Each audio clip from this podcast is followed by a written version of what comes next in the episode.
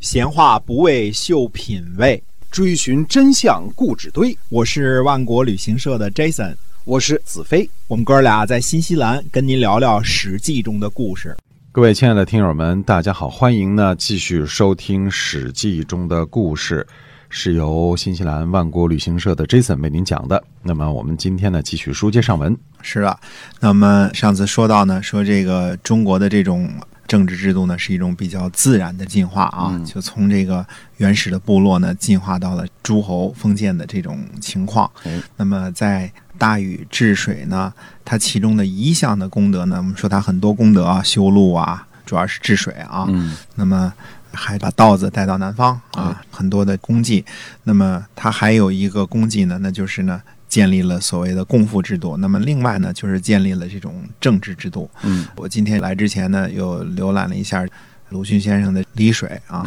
我个人认为这篇文章呢，这这篇小说呢是比较。当然，它是以讽刺当时的一种情况而写的啊，比较的粗疏啊。但是呢，其中有些话呢，鲁迅首先看东西看得很懂，确实是大家啊。那么他说的话呢，有就带有讽刺意味。他说这个大禹怎么说的呢？说我把全国画了五个圈儿，嗯，这是鲁迅说的啊，呃，画了五个圈儿啊，五千里啊。其实什么意思呢？就是说这个不同的国家的这种地位啊，虽然有万国啊，虽然有不同的这个国家诸侯啊，他画了一个画了五个圈儿，嗯那实际上呢，现实情况呢也是如此。那么大禹他定的制度是什么呢？我们就说呢，它有不同的制度。首先呢，我们说这个天子之国以外，就是天子之外边这就画了五百里，这是第一个圈儿，一环啊，嗯这是 一环一环啊啊。那么一环呢，这五百里往外走一百里是一个制度，往外走一百里是一个制度。这个一百里之内呢，呃，你要供奉点儿麻布啊嗯，细麻织的布啊。那么再往一百里呢，供奉点儿铁锹啊，这个意思啊。嗯哎那么再往一百里呢，你就得供奉点秸秆儿、嗯啊，这当柴火烧也是有用的啊。是那么再往外一百里呢，四百里的时候呢，你就得供奉这个粟啊，那就是粮食了啊。嗯哎那么再往外一百里呢，五百里呢，你就得供米。啊，嗯把米送过来，所以天子之国之外呢，五百里呢，这是属于禁忌地区了嗯啊，这是属于天子周遭的最巩固的这段儿一环啊，哎一环这个画画五百里，心脏地带。哎，鲁迅先生说画了五个圈儿， 第一圈儿啊， 第一圈儿儿啊，呃，那么再画一圈儿呢，就是再往画一个圈儿五百里，二环，嗯二环就侯府在外的这些个国家呢，就是侯啊。嗯，我们诸说，侯。哎嗯，诸侯的侯。嗯那么古代的到周朝的时候呢，就有封爵制度，叫公侯伯子男。嗯啊，那么王以外呢，上下就是公爵、嗯侯爵、伯爵、子爵、男爵，那么这么几个等级啊。嗯那这侯服，这个服这个这个词儿也也是比较有意思。我们平常小孩打架说你服不服？嗯，啊不服不服接着打，服 服了就啊，服服了，服了不打了啊，那就臣服了。那服呢，其实对天子的一种服从，嗯呃就是服的意思啊，嗯服就是服的意思啊，就是服 就是服从。嗯那么是由于这个呃德政啊，由于这个武力啊各种原因，他就是服了。那嗯么这个侯服呢，也有他自己，还是有他一些个义务的，比如说他有这个才艺啊，那么嗯呃要也要供奉一些个东西，那么。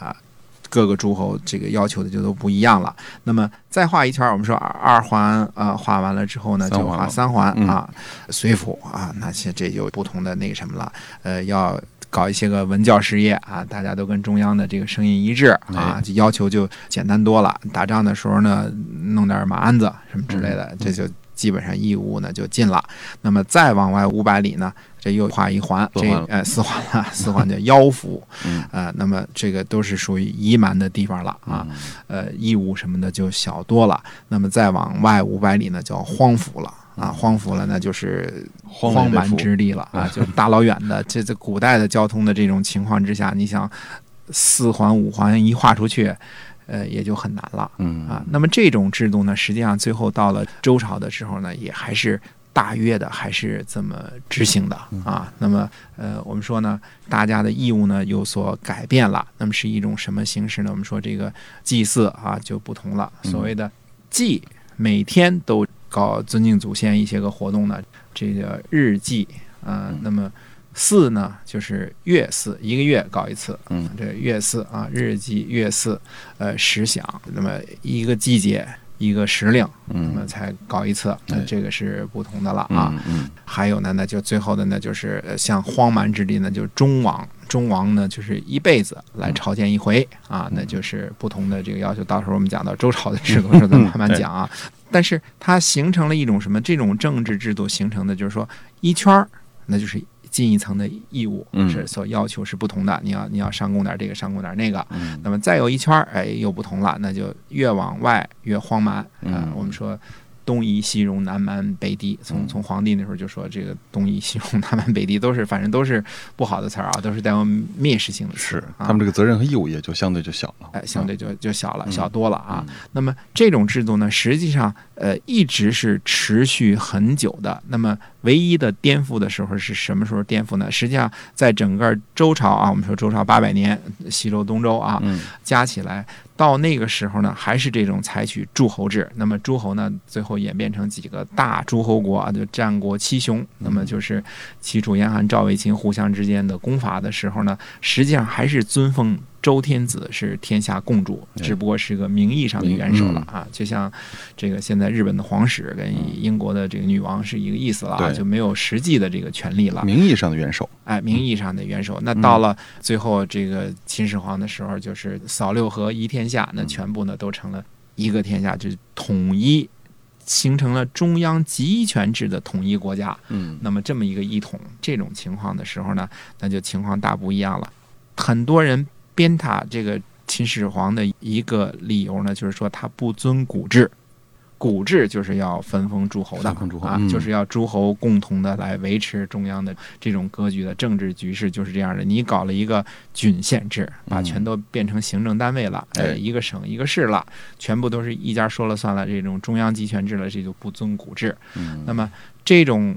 秦朝的这个寿命很短，大家知道嗯啊，秦始皇之后，始皇还是统一的非常的强有力的啊，是非常有力量。哎那么传到二世，呃，就基本就完蛋了。完了到嗯这个自英的时候，自降为王了，嗯自己都不敢当皇帝了啊。那么尽管自降为王了，最后也是身首异处了，还嗯是被项羽给干掉了。那么在之后呢，你想楚霸王西楚霸王项羽干的第一件事儿就是分封诸侯，嗯对吧？又把这事儿给全部都整回来了又，封了十几家诸侯，呃，都都分出去了。哎你们当时这个刘邦就是被封为汉王，啊嗯，他为什么项羽本纪把他记为皇帝的这个等级，这个这个皇帝传记这个等级里边呢，他能分封诸侯了，他都给人刻印封侯了，这这就是有很大的权力，他实际实际上的皇帝，嗯实际上的皇帝了。那么这种政治制度的格局呢，又一下子又复古了。秦朝秦始皇搞这一套呢，大家认为是不行，嗯啊，全都给推翻了。那么到后来刘邦的时候，又形成这个分封诸侯的这种情况了啊。那你比如说刘邦。当然，一开始呢是分异姓的诸侯也封，分封，比如说韩信，我们大韩家信嗯都知道啊，一开始封为他不齐止王嘛，对，一开始齐王，那么嗯齐王统一天下之后是是这个楚王啊嗯，，楚王，嗯楚王之后呢，又称淮阴啊，淮阴侯啊。那最后他是侯爵，因为他最后是叛逆嘛，对那么实际上是一个降等了。对，那他是王这个级别的。那么嗯当时呢，刘邦后来行白马呃与天下盟，就是搞个仪式啊，杀个白马，跟嗯大家说，非呃刘氏而望者，天下共诛之，这是立下的一条规矩。嗯，那么尽管如此，到了吕后时代，还是有吕姓的封王嗯，对吧？吕家的亲戚也都当王了。那么再后来呢，当然还是呃什么七国之乱呐、一起诛吕氏啊这些，那嗯么还是。分封诸侯的诸侯国的这么一种形式，那这种形式呢，直到后来我们说，到了武帝时代，到了中间还有经过景帝的时候，有有这个晁错、萧藩，嗯那么萧藩呢引起这个这个七国之乱啊，对那么还有这个诸侯起来一块儿给中央造反这么一段历史。那么直到后来呢，有个叫主父偃的人，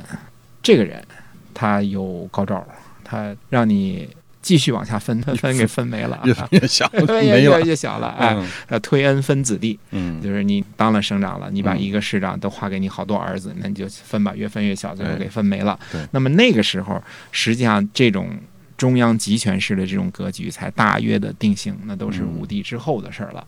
这后来才有什么合久必分，分久必合，所以这种政治制度，这种诸侯供奉一个天下共主天子啊，这个情况是古已有之，而且持续了很长很长的时间。呃，那这个时候我觉得，虽然夏朝没有什么详细的记载，因为那时候文字可能还不那么流行呢，嗯嗯嗯、没有什么 Windows 什么都没有，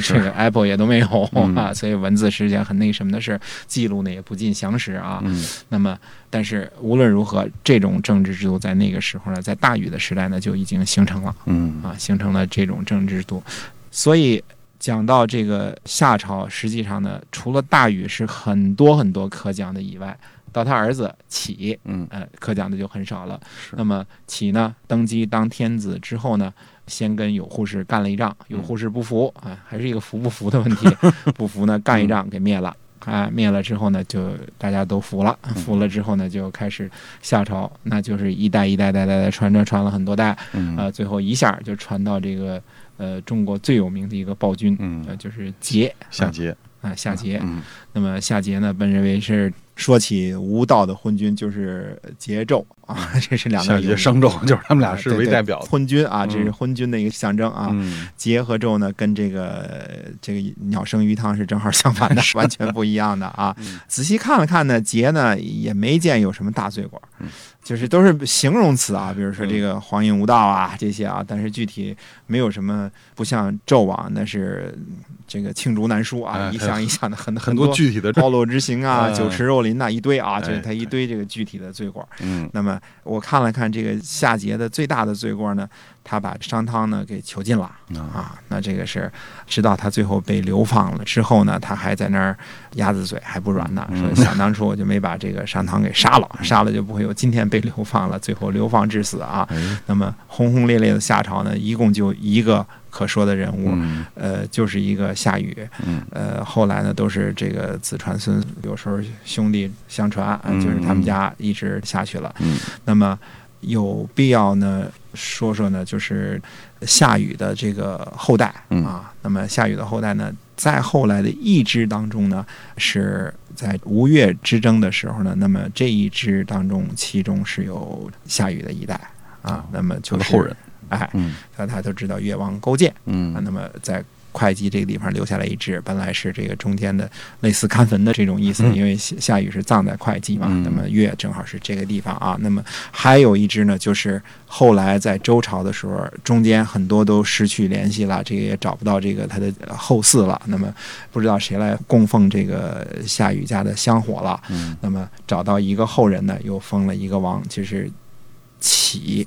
呃，我们平常有个成语，这个启国呢本身不足记啊，实际上也没说太多，但是杞人忧天这么一个成语，杞人忧天，嗯这个，哎，大家都知道啊，就没事儿担心这个天会对嗯掉下来、对嗯啊。这杞人忧天是一种现象啊，大家都传几月几号地震也是一样的事儿，差不多啊。嗯杞国是夏禹直系的这个后代苗裔，嗯你想到那么久远了之后，还有裂土封侯的这种倾向啊，嗯就是他们家的这个祭祀呢，相传久远。我们说香火传的久远啊，是，大禹的这个功绩呢，实在是功不可灭。嗯呃，那到夏朝这一段，夏桀最后是到底怎么样被谁给灭了，那就是另外一家人的故事了。哎呀嗯那么这家人呢，就是商汤的故事。那么商汤的祖先是谁呢？就是帮助大禹治水的名臣，叫谢，写作契约的契。那么谢是怎么回事儿？上面的。祖先是谁？到底是怎么样的传说？嗯呃，一直到后来，到底什么样的情况之下，才成就了一个伟大的人物，建立了殷商？